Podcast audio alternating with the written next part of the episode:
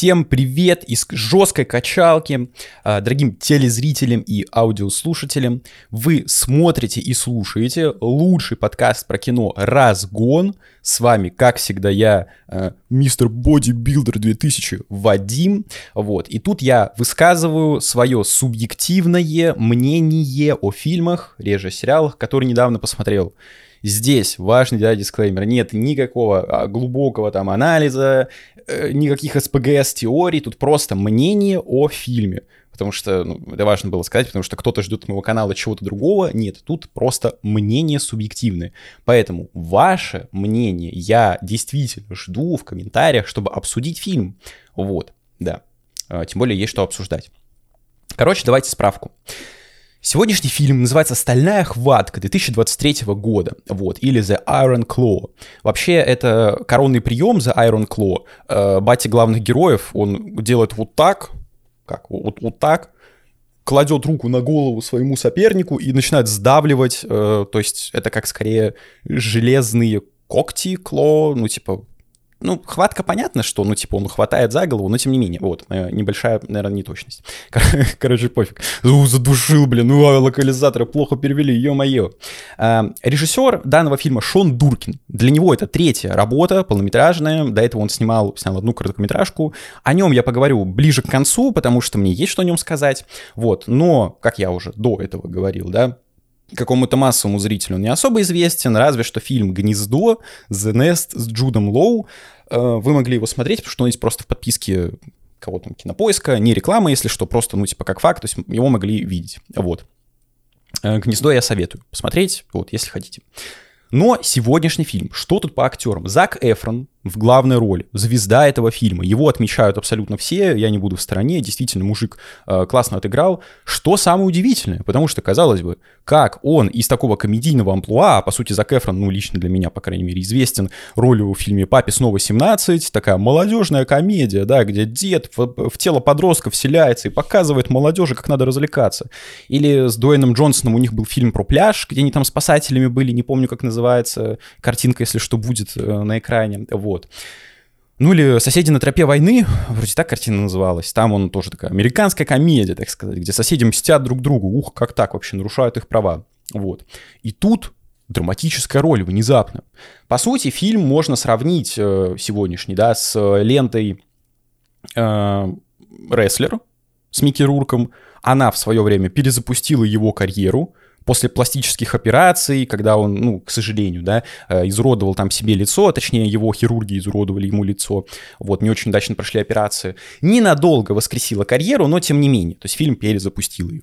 Вот, тут можно э, э, сказать примерно то же самое, потому что Зак Эфрон, опять-таки, к сожалению, вроде как в 21 году, по его словам, да, ударился э, подбородком о какой-то фонтан, керамический или что-то такое, пришлось накладывать швы и проводить пластическую операцию. Ну, именно, типа, не какую-то косметическую, а вот, как он говорит, по крайней мере, э, ну, в общем, типа, лечить свое лицо. Получилось тоже не совсем удачно, теперь у него челюга такая, нихуя себе мощная, вот. Но, возможно, если он дальше будет выбирать э, какие-то такие драматические роли, а не комедийные, каких-то шутов играть, то фильм тоже перезапустит его карьеру, потому что потенциал у него есть. Вырасти во что-то больше. Ну, как мы любим говорить, для Оскара, для Оскара, да? Вот, конечно. Из других актеров я знаю э, Джереми Аллена Уайта. Э, мужик играл в сериале «Медведь». Я сериал не смотрел, слышал позитивную прессу состою в киноклубе «Забыли развидеть», вот, и там наш главный редактор Григорий выдал восьмерку сериалу, э, вроде как восемь, Гриш, если что, сори, но пресса от него была крайне положительная, сказал, вообще офигенный сериал, всем советую, поэтому вот, ну, типа, можно тоже посоветовать. Ну, из кого я еще знаю, это Лили Джеймс. Она играла в «Малыше на драйве», если ничего не путаю, э, вот, возможно, путаю, но тем не менее, тут она играет девушку главного героя, вот. Из других, э, ну, на лицо никого не знаю, вот, поэтому пофиг.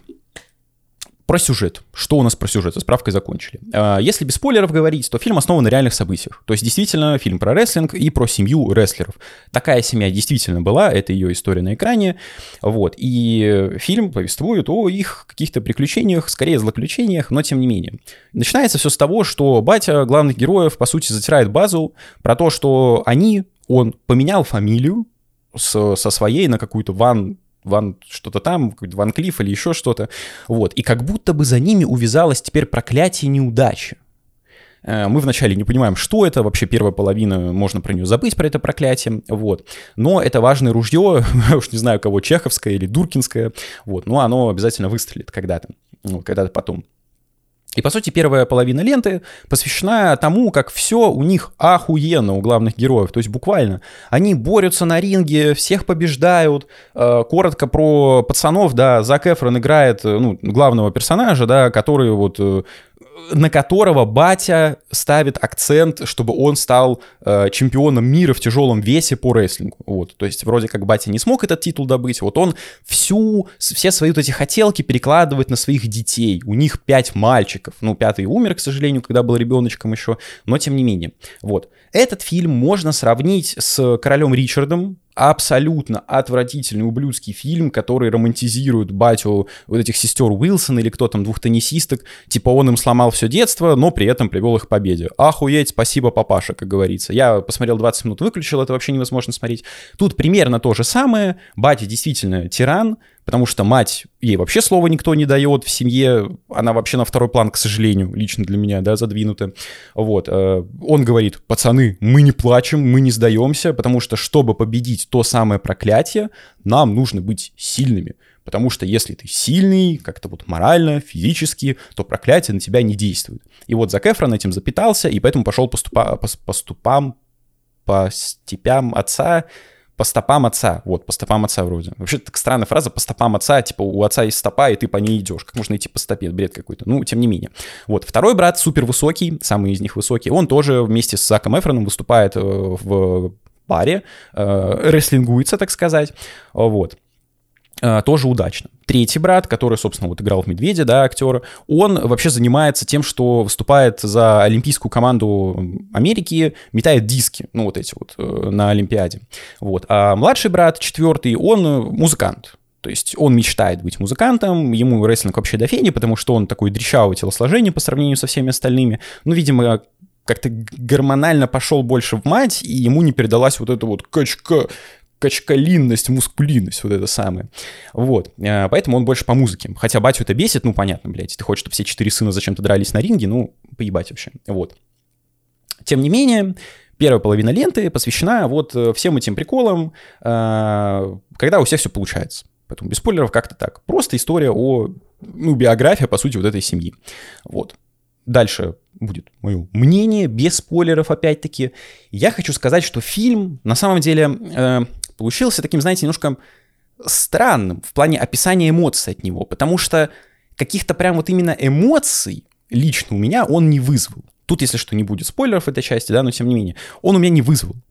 Э, потому что фильм вот я, я, я бы поставил ему 8, если бы не конец, вот, вторая половина фильма, она меня лично задушила немножко, поэтому 7 в итоге э, я могу поставить, вот.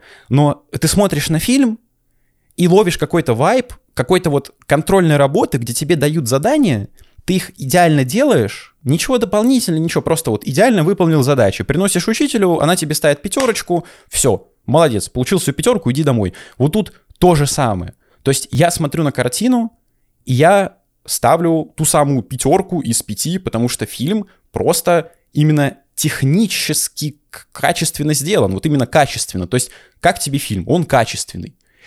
Тут речь не о именно не, не о технических аспектах, типа там красивая картинка, э, хорошая э, игра актеров, нет, а именно вот в целом. То есть как будто бы в фильме не хватает души, какого-то не то что высказывания, а как будто вот ты смотришь какой-то что ли док или что-то такое, потому что режиссер просто вот как по учебнику снял биографию, ну, биографическую картину, спортивную драму условно, вот. И это довольно-таки интересно, потому что, ну, можно написать какие-то эмоции, но эмоций у меня нет. Вот эмоция, типа, как тебе фильм? Ну, вот просто вот качественный, просто качественный фильм. Поэтому, если вы хотите посмотреть качественное кино э, про спорт, про, ну, какую-то такую биографию, да, драму в том числе, потому что драма все-таки, ну, тяжелая, э, вот, не буду ничего таить, э, фильм я могу порекомендовать вам, вообще в целом всем. Если вы не любите рестлинг, тоже важно это учитывать. У меня батя говорит, чё рестлинг, какая хрень, блин, ну что там они борются, пацаны, ну это не серьезно, вот бокс это жестко, там до крови, еще что-то. Вот. А, тут рестлинг э, лично для меня отходит на второй план, потому что на первом плане сама история повествует о отношениях отца с детьми, и о том, как карьера складывается вот в каком-то деле, в каком-то деле, в целом в спорте.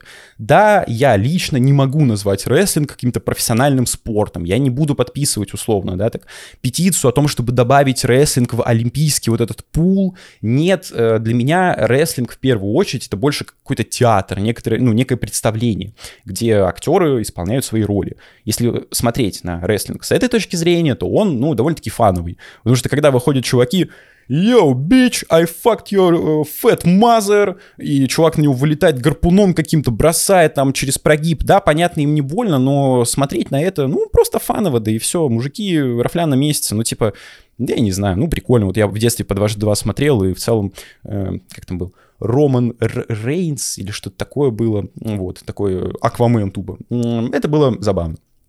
Но спортом я это не считаю, уж допросят меня все фанаты. Поэтому, если вы не любите рестлинг, то фильм не совсем об этом. Да, если сравнивать с тем же самым рестлером, фильмом с Микки Рурком, да, тут рестлинга больше, потому что тут все-таки не про списанного рестлера, а прям на пике их карьеры. Поэтому у них бой, бой, бой, они идут, но это не особо душит. Вот, не особо калит, скажем так. Поэтому дальше будут спойлеры. Э, остерегайтесь, оберегайтесь. Вот, идите, смотрите кино. Я еще раз повторю, всем советую. Фильмы действительно качественные. То есть это хорошая работа, даже, я бы сказал, отличная, вот в этом самом направлении. Нет ничего нового, нет ничего плохого. Просто вот качественная выполненная работа. На 5 из 5, все. Ну, на 7, потому что концовка меня подушила. Если что, спойлерах предупредил. Вот. Э, да. Ну и, собственно, Давайте дальше про сюжет. Сюжет, э, я постараюсь как-то коротко, потому что, ну, в целом это просто история жизни и все. Но что мне показалось забавным, так это деление четкое, деление, если вы будете смотреть фильм, ну, я уж не знаю, зачем вы тогда это смотрите, но тем не менее, обратите внимание на то, что ровно половина картины, может быть, там чуть-чуть побольше, неважно, и если первая часть у них все классно, вторая часть у них все просто мега плохо работает то самое якобы проклятие, существующее или нет, это уже ну, на, эм, каждый решит сам для себя. Вот. Потому что тут у них показывается бой, успех, бой, успех, все. У них там титулы какие-то, групповые, соло, еще что-то. А потом как оказывается, была одна офигенная сцена. Вот, казалось бы, да, рестлинг это, ну, лично для меня театр. Тут нет никакой реальной боли. Но когда Зак Эфрон борется за титул э, вот этого чемпиона мира, там где-то, ну, условно, в начале, с чуваком, который носит э, этот самый титул, и его оппонент выкидывает его на пол за ринг, за вот этот вот мат мягкий, то он падает на спину, и камера так показывает, ну, как такой условно тремор, вот, и ты я, по крайней мере, задумался, типа, а ему реально больно или нет? Потому что, казалось бы, ну, там, понятно, что это все, ну, подстроено, условно, да, вот рефери там показывает один, и так оглядывается, типа, а что делать? Ну, там, типа, те, этот ждет, ждет такой, там, два, еще ждет, ждет, типа, а чем мне делать? Ну, как бы он же, видимо, выиграть должен, да, такой, типа, ну, три, а Эфрон все лежит, он не поднимается. И ты смотришь, и казалось бы, ты, ну, знаешь правила рестлинга, он построен полностью на вот этой выдуманной боли, а когда тебе говорят, а может быть ему действительно больно, может быть это нифига не актерская игра, ну вот в плане самого поединка, да, может быть ему реально больно.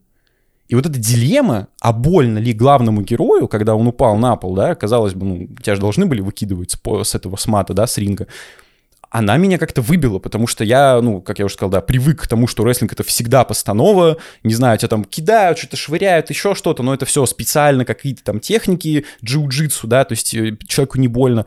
Тут непонятно, тебе больно или нет вообще, ты лежишь, что ты лежишь, ты вставай. Он постепенно встает, да, но оказывается, что действительно э, пол был слишком жесткий для его нежной кожи, вот, поэтому батя разозлился, что он слишком долго вставал, и Зак Эфрон отодвинул на второй план. Э, лично в какой-то вот такой своей вселенной э, идеальных бойцов из своей семьи. И стал везде продвигать э, высокого брата, который в паре выступал с Заком Эфроном. Вот. И Зак Эфрон находит, встречает вот Лили Джеймс, заводит там семью, вот, ну, она не женится, и говорят, что чел, который высокий, да, батя ему говорит, ты будешь выступать э, за титул, за титул чемпиона мира в тяжелом весе. Эфрон такой, типа, в смысле, блин, вообще-то я должен был. Он такой, сынок, ты не готов, ты дно. Вот теперь будет этот выступать. А мы видим, что на самом-то деле у, вот у этого высокого брата проблемы со здоровьем, причем жесткие, потому что он там сидит, блюет, э, не потому что он перепил на свадьбе, нет, потому что у него проблемы с желудком. Он летит в Японию на какой-то бой, перед боем приходит сообщение, как раз вот эта половина фильма, когда Эфрон приезжает домой, батя сидит грустит. Почему? Потому что брат умер. Все. Вот этот высокий брат умер. Из-за вот этих проблем с каким-то желудком. Все, он умер. И после этого фильм постепенно скатывается, то есть, казалось бы, да, так интересно, как ты идешь на Олимп, тебя все боготворят, у тебя абсолютно все получается. Одно действие, и все, полетел вниз. И так, по сути, и происходит, потому что вся вторая половина фильма, она посвящена именно вот этому скату, скатыванию, потому что был у них третий брат, который диски металл, который вот в «Медведе» играл, вот, он э, там вроде как Советский Союз вторгся, вторгся в Афганистан, а в этом году должны были проходить Олимпийские игры именно в Советском Союзе. И поэтому Америка отказалась посылать свои э, вот эти олимпийские, ну, э, олимпийцев в Советский Союз в качестве такого протеста против вторжения в Афганистан. Получается, что э, сын ну, никому не нужен, потому что, ну, они никуда не едут, все. Он возвращается домой, батя такой, типа, заебись, можно еще одного брата засунуть на ринг. Пихает его, вот. Когда погибает высокий брат, то вот этот вот дискометчик, да, он борется вместо него за титул, выигрывает, напивается, садится за мотоцикл, гениально просто бухим за мотоцикл. Нам показывают, что он едет, ночью пьяный по дороге, ничем хорошим-то не может закончиться. Следующий кадр, он уже без ноги. А, ему ампутировали, ну, там, не всю ногу, не под корень, ну, короче, голень или что, куриный голень, я не знаю. Я не особо биолог. Вот, ему ампутировали ногу. И ты сидишь такой, типа, нихуя себе, в смысле, блядь? Он же ходил нормально, дрался, пиздец, вот это просто ебать, что это такое, блин? Средний брат умер, этот на э, с горяча поехал, ногу потерял, охуеть. Казалось бы, все нормально, они там, блин, всех побеждают, блядь, ну нихуя себе, вот это жизнь. Просто, может, реально проклятие какое-то? Батя сидит такой, не смейте плакать. Кто заплачет, тот лох, вонючка и вообще недостойный мужчина, блин. И ты видишь, что, ну, на самом-то деле это не совсем правильное воспитание, потому что нужен какой-то выход эмоциям людям, потому что погибают родные и близкие, а батя он такой, я боец, я спартанец, мяу-мяу, у меня лапки. Ну, как я уже сказал, он проецирует на своих детей э, какие-то свои хотелки, то есть вот этот пояс, вот это чемпионство мира. Вот. Э, в итоге они подключают младшего брата, которому батя запрещал играть в группе, чтобы он тоже выступал на ринге. Конечно, ничем хорошим это не заканчивается, потому что он дрещеватый, его там Зак Эфрон пытается натренировать, в итоге э, матч, и брата ломают. Все, сломали там что-то. Э, казалось бы, какая-то рядовая операция должна была пройти, но осложнение, бац, он в коме, очнулся, и он уже как овощ сидит. Вот. Э, что-то там говорит, что-то мямлит, то есть понятно, что он уже никуда не вернется. И брат младший ничего не придумывает лучше, как пойти нахаваться таблеток и уйти куда-то в лес. Находит его тело, все, младший брат тоже помер ну, в смысле, помер старший, э, вот у вот этого среднего, да, он остался без ноги, то есть, по сути, инвалидом, и младший помер. Ты такой, типа, блядь, да что это такое, в смысле?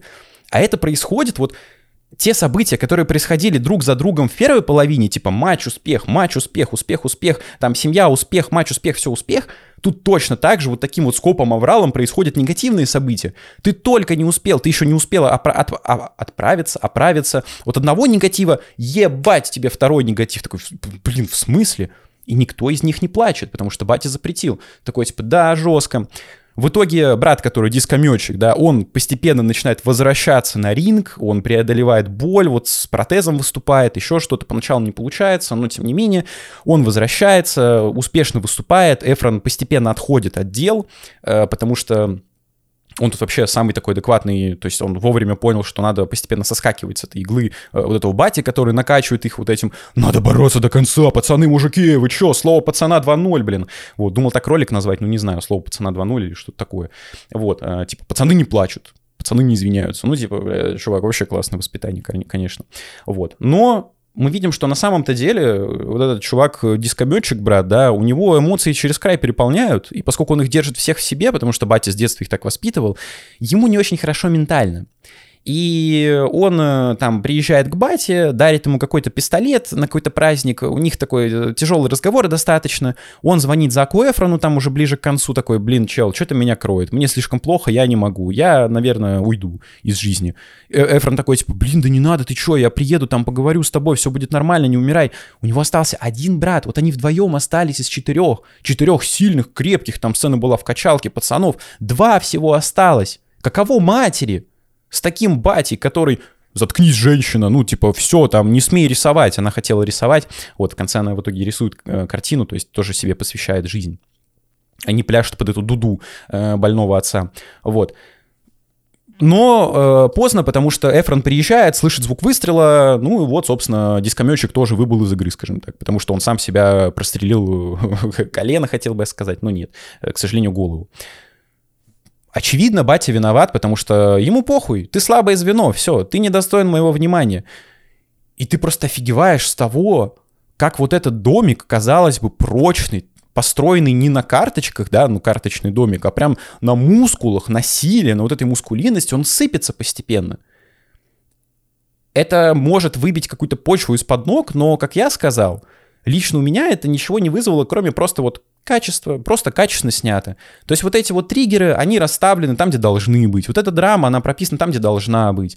Э, я не знаю, ну, может быть, это я какой-то черствый стал со временем или что, но это просто смотрится именно, ну, типа вот качественно. Просто качественно. У меня эмоций особо не было. Ну, то есть, чувак едет на мотоцикле, понятно, что ничем хорошим это не закончится, бац, ничем хорошим не заканчивается. Ты видишь, как отец их тиранит, у них в голове только одно, рестлинг, рестлинг вперед, э, неважно, насколько тебе плохо, вот средний брат, он же мог выжить если бы не поехал на бой. Ну, батя сказал, я в тебя верю, сан, бой, вот, и давай иди на ринг, и вот средний сын, превозмогая боль, в итоге погибает, потому что у него там в желудке то ли язва, то ли что-то такое открылось, короче, он э, помер, вот.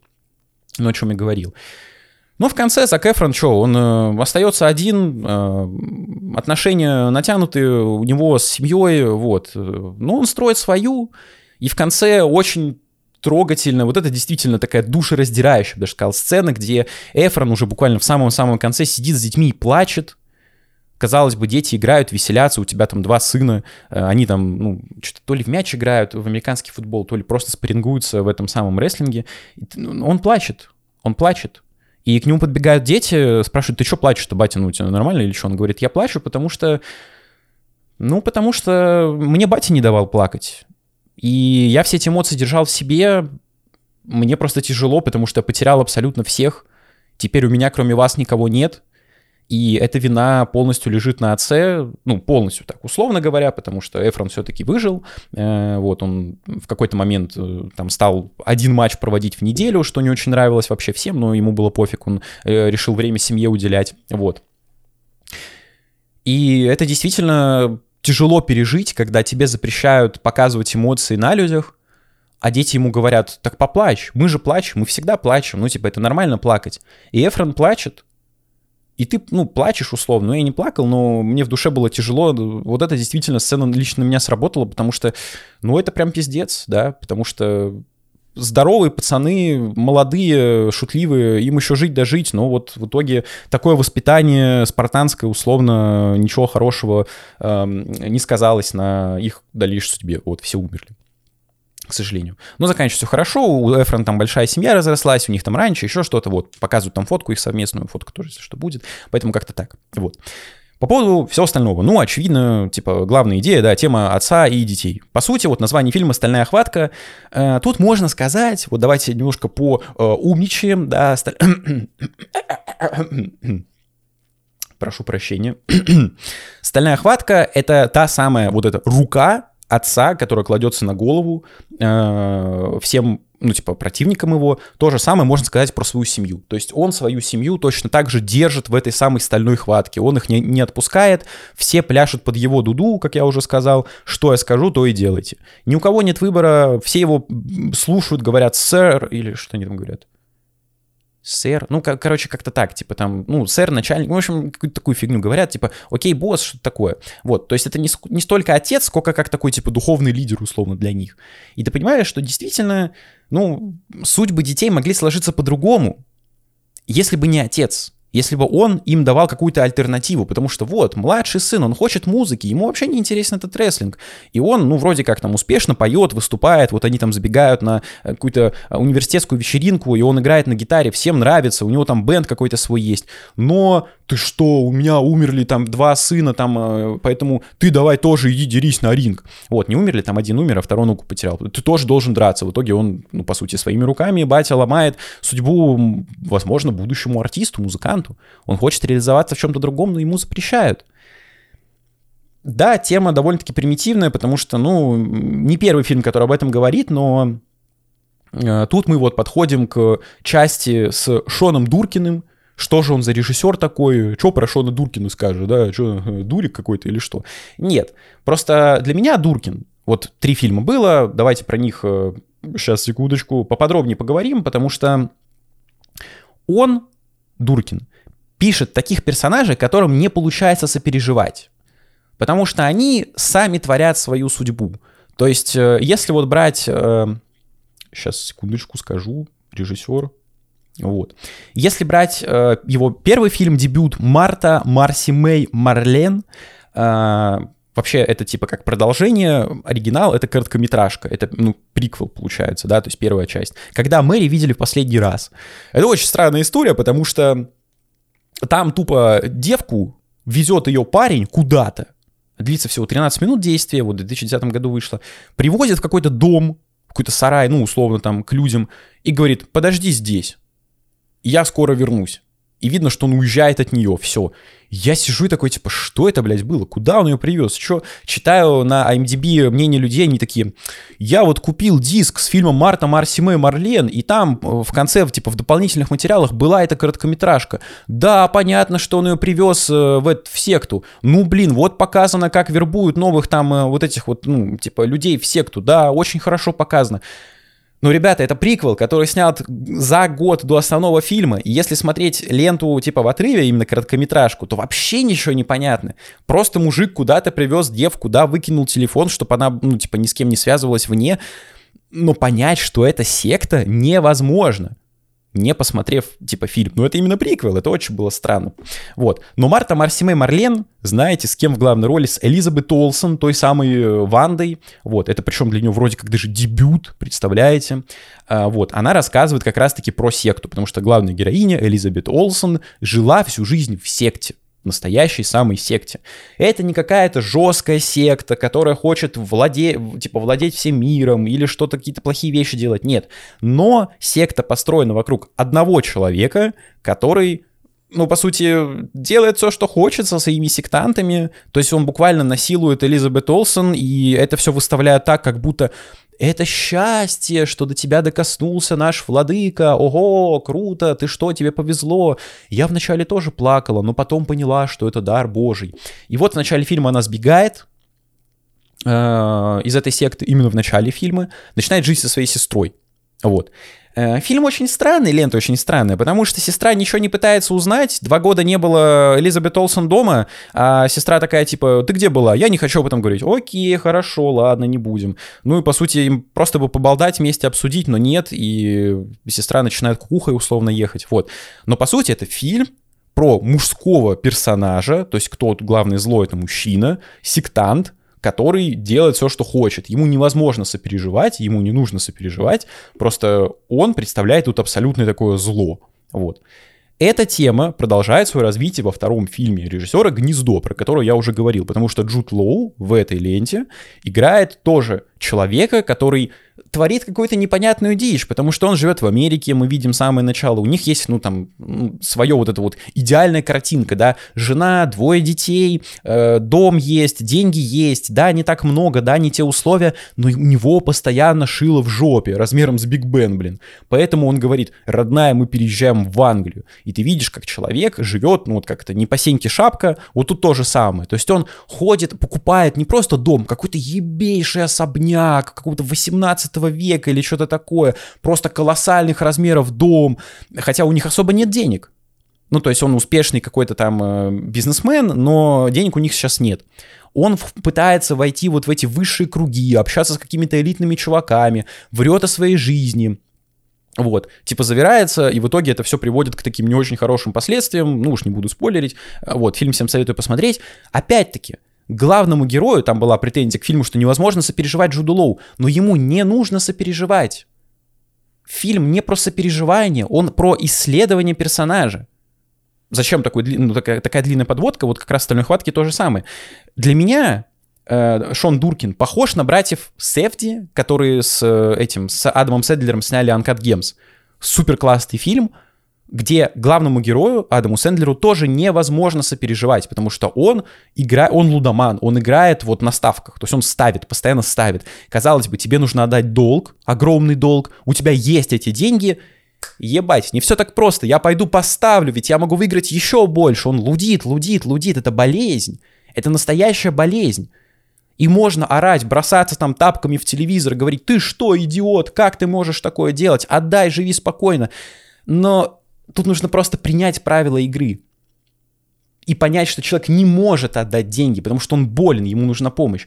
И вот как раз-таки Шон Дуркин рассказывает тоже про таких персонажей. Что Джуд Лоу в гнезде, он не может по-другому, он не может по-другому. У него психологическая травма, потому что у него были миллионы, как он говорил, он был супер богат, ну вот в, в Америке. Потом что-то случилось, он потерял большую часть денег он пытается добраться до того же уровня, как вот в «Великом Гэтсби», да, э, Ди Каприо все потерял, он заново себя создал. Тут то же самое, но он забегает вперед Джудлоу, он уже живет не по состоянию, он тратит все деньги на огромный дом, на содержание, на какие-то дорогие рестораны, хотя у него нет этих денег. Как вот эти ублюдские рекламы видеоигр, типа, э, что сделать, купить бизнес или машину, да, машина там, э, не знаю, дорогой костюм или вложить в какую-то там, не знаю, акцию, костюм. Потом девка приходит, нам нечего поесть, ой, бля, денег-то нет, все закончилось. То же самое. И вот стальная хватка, она об этом же. То есть опять берется какая-то такая узкая условно специализация. В первом случае это секта, ну что-то такое необычное. Секта. В гнезде это... У меня была какая-то идея с этим связанная. Гнездо, а, ну именно типа как болезнь, то есть э, человек, э, я просто не знаю, как этот недуг называется, э, я, я забыл это слово, что он, ну, живет не по состоянию, то есть пытается казаться тем, кем он не является, вот. И в «Стальной хватке» то же самое, это рестлинг. Мы видим, что действительно опять мужчина в семье, который определяет жизнь других людей, то есть от него зависит жизнь других людей, э, что в дебюте это сектант самый главный, что в гнезде все пляшут под э, вот это вот мнение Джуда Лоу, все приезжают вместе с ним, вся его семья. То есть мужчина пытается казаться сильным, пытается казаться супер крутым, хотя на самом деле он прячет в себе каких-то внутренних демонов ну, именно свои какие-то слабости он пытается закрыть, потому что Джуд Лоу не может признаться в том, что, ну, блядь, нет денег, все, что поделать. Он пытается казаться успешным. В стальной хватке, ну, не получилось у тебя взять пояс, хорошо, дети-то тут твои при чем? Нет, все равно нужно их вот этой хваткой брать, держать и говорить, нет, сынки, вы должны мне победу принести на блюдечке с голубой каемочкой.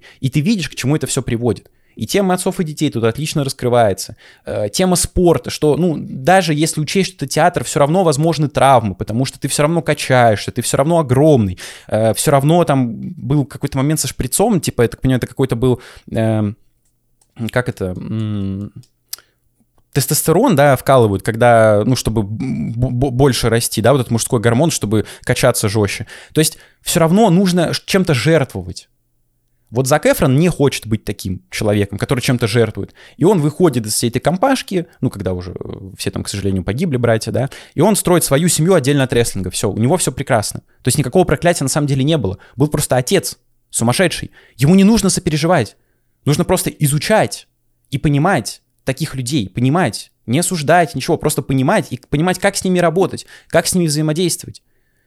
И вот как раз-таки, возможно, именно в этом проблема фильма, что он просто технически, ну вот именно технически классно сделан, ну то есть вот именно такой типа качественный, да, вот качественный.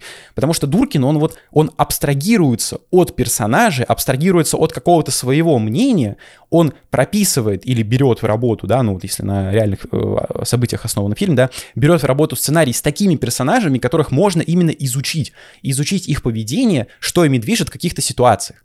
Мне кажется, это супер интересно. Э, я «Гнезду» поставил 8, потому что, ну, это вот реально эталонный фильм вот в подобном жанре, где постепенно все, ты видишь э, деградацию э, человека.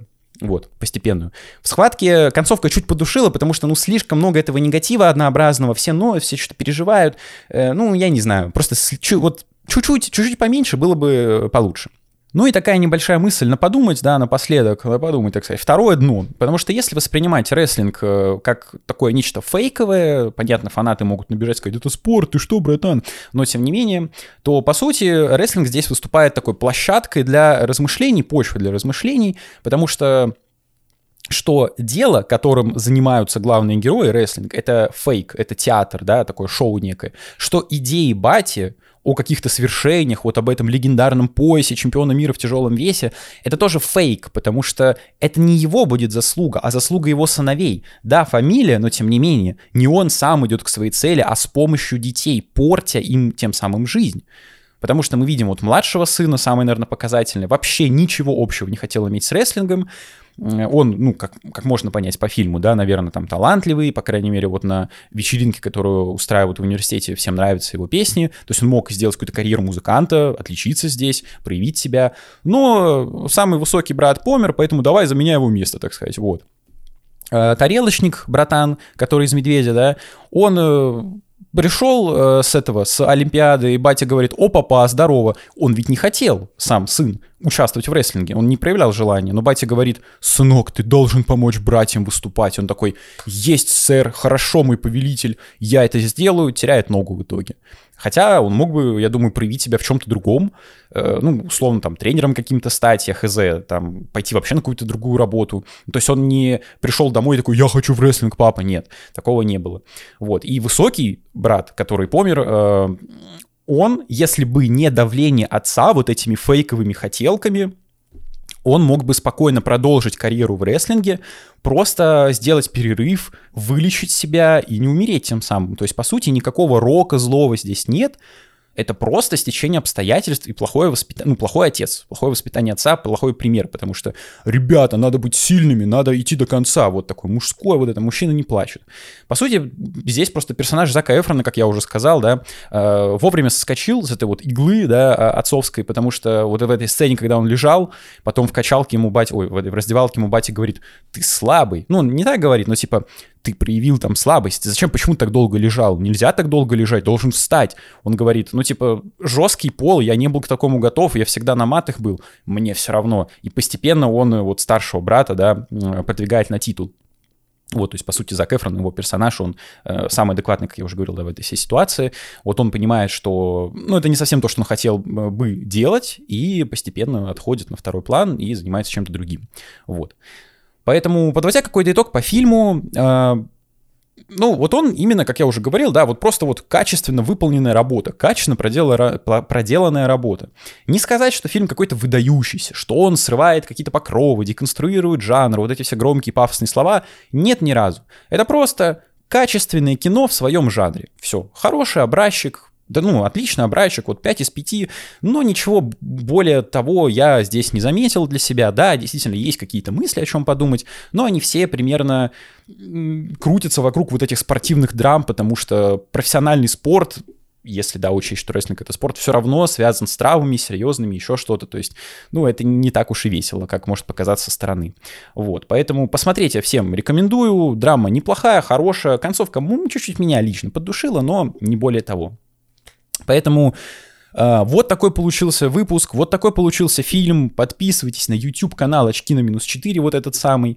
Ставьте лайки, пишите комментарии, как вам кино, как вам Зак Эфрон новый, а, вот его драматическое амплуа, что вы думаете в целом по этому поводу. А, да, вот подписки помогают продвинуться в алгоритмах, поэтому подписывайтесь во время просмотра. Очень помогает, да. Хотите поддержать финансово меня, ссылки на экране в описании, Donation Alerts и Boosty. На Boosty вот как раз эксклюзивно вышел новый видеоролик про девушку, подающую надежды. Такое отличное кино, да, вот, отличный выпуск. Ну, выпуск реально классный, кино, конечно, параш полный. А, вот. Хотите послушать, а не посмотреть, то ищите на всех аудиоплощадках два подкаста «Киногон» и «Разгон». А, вот. А, это где? Ну, типа Яндекс Музыка, Apple Подкасты, ВК, Spotify и тому подобное. Хотите посмотреть со мной кино вместе, онлайн, да, Twitch, Э, ссылка на экране в описании, «Я в очках» называется, там собственно, смотрим кино вместе со зрителями. Вот вместе со мной вы будете смотреть. Ну и на телегу подписывайтесь, тоже QR-код на экране, ссылка в описании. А, там текстовые заметки выходят о фильмах и какой-то небольшой лайв-контент, поэтому тоже там интересно.